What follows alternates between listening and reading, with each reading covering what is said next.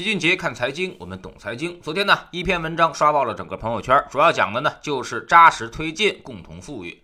但最为引人关注的就是房产税的问题。文章中指出，在依法保护合法收入的同时，要防止两极分化，消除分配不公，要合理调节过高收入，完善个人所得税制度，规范资本性所得管理，要积极稳妥推进房地产税的立法和改革。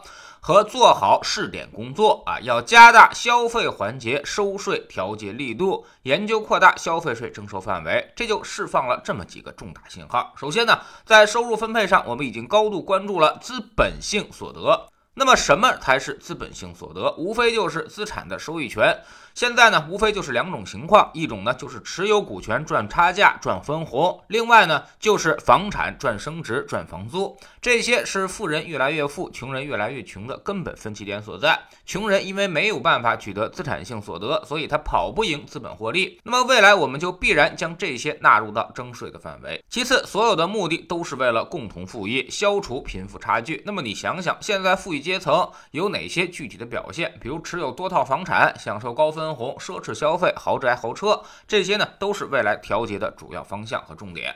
第三就是房地产税的立法和改革，做好试点工作。这就要求立法先行，也要试点。原来我们一直都等着立法，但立法的效率呢似乎并不高啊。房地产税的推进也低于预期。从最近的几年表态来看，明显出现了一个新词儿，就叫做试点。试点完全可以在立法之前去进进行，所以全国立法可能还需要五年的时间。但是某些地方的试点可能两到三年就会出现，整个房地产行业将出现重大的转变，已经近在眼前。从目前的情况来看，出台二手房指导价的地方极有可能率先试点房地产税。比如深圳、上海、杭州、广州等地方，因为所有技术手段都已经完备，按照指导价为标准计税就可以相当方便了。具体的征税方式呢，可能有这么几种。首先呢，就是每套房都收，这就是纯粹的美国模式，按照指导价计税，税率百分之零点五到百分之一。这种征税方式最为简单，也最为粗暴，也最不容易引起分歧。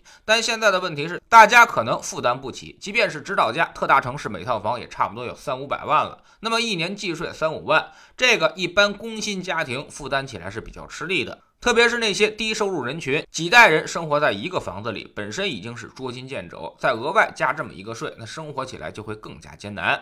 其次，给予人均三十到四十平米的免征面积啊，那么税率相应提高。也就是说，三口之家住一个九十到一百二十平米的房子可以不被征税，这就将获得百分之八十以上的支持。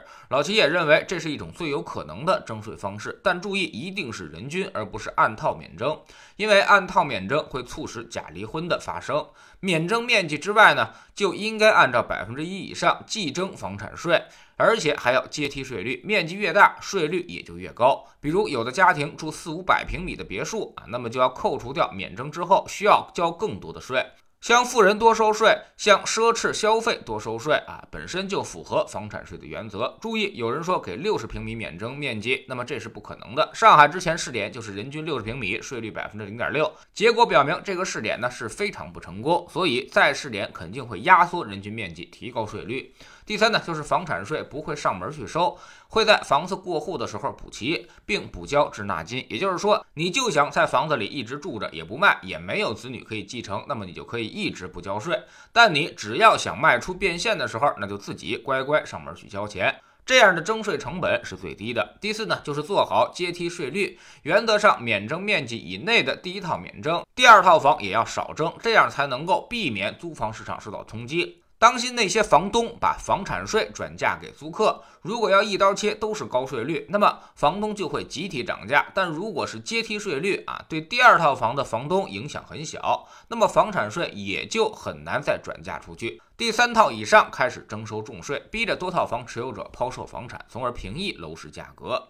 第五就是给大家说一下黄奇帆之前说过的一句话，叫做“房住不炒”，怎么能做到不炒呢？就是即便房价十年再翻一倍，也要通过持有成本让你做到无利可图。那么我们来算笔账，十年一倍就是百分之七的年化，资金成本差不多是百分之五，各种交易成本啥的估计还有百分之一，所以综合税负很有可能就是百分之一到百分之二。综合来看，那么房产税啊，对于全国百分之九十的人可能都没有任何影响，不会增加你。家庭的日常负担。有两套房子的持有者也还好，估计一年持有成本顶多也就是一到两个月的房租。但对于多套房的持有者，特别是动用资金杠杆炒房的人，将是灭顶之灾。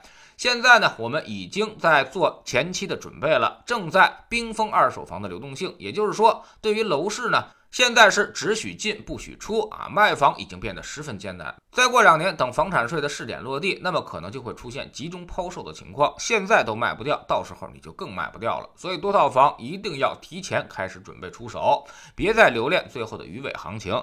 吃的肉不多，被扎到的概率不小啊！现在大家其实已经发现，随着我们的调控持续收紧，现在土地流拍的情况已经大面积出现。既然地已经卖不动了，那么就是时候换一种收入方式了。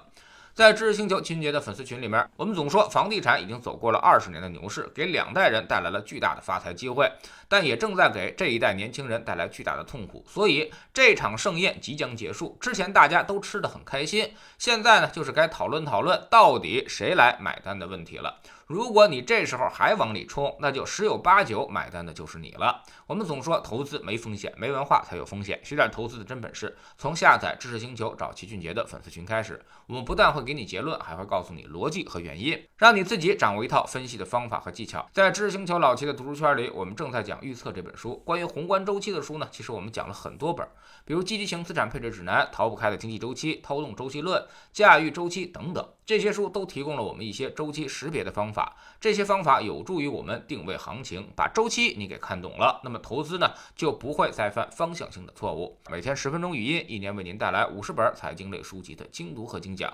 喜马拉雅的小伙伴可以在 APP 顶部搜索栏直接搜索齐俊杰的投资书友会，老齐每天讲的市场策略和组合配置，以及讲过的书都在这里面。读万卷书，行万里路，让自己获得提升的同时，可以产生源源不断的投资收益。欢迎过来体验一下，给自己一个改变人生的机会。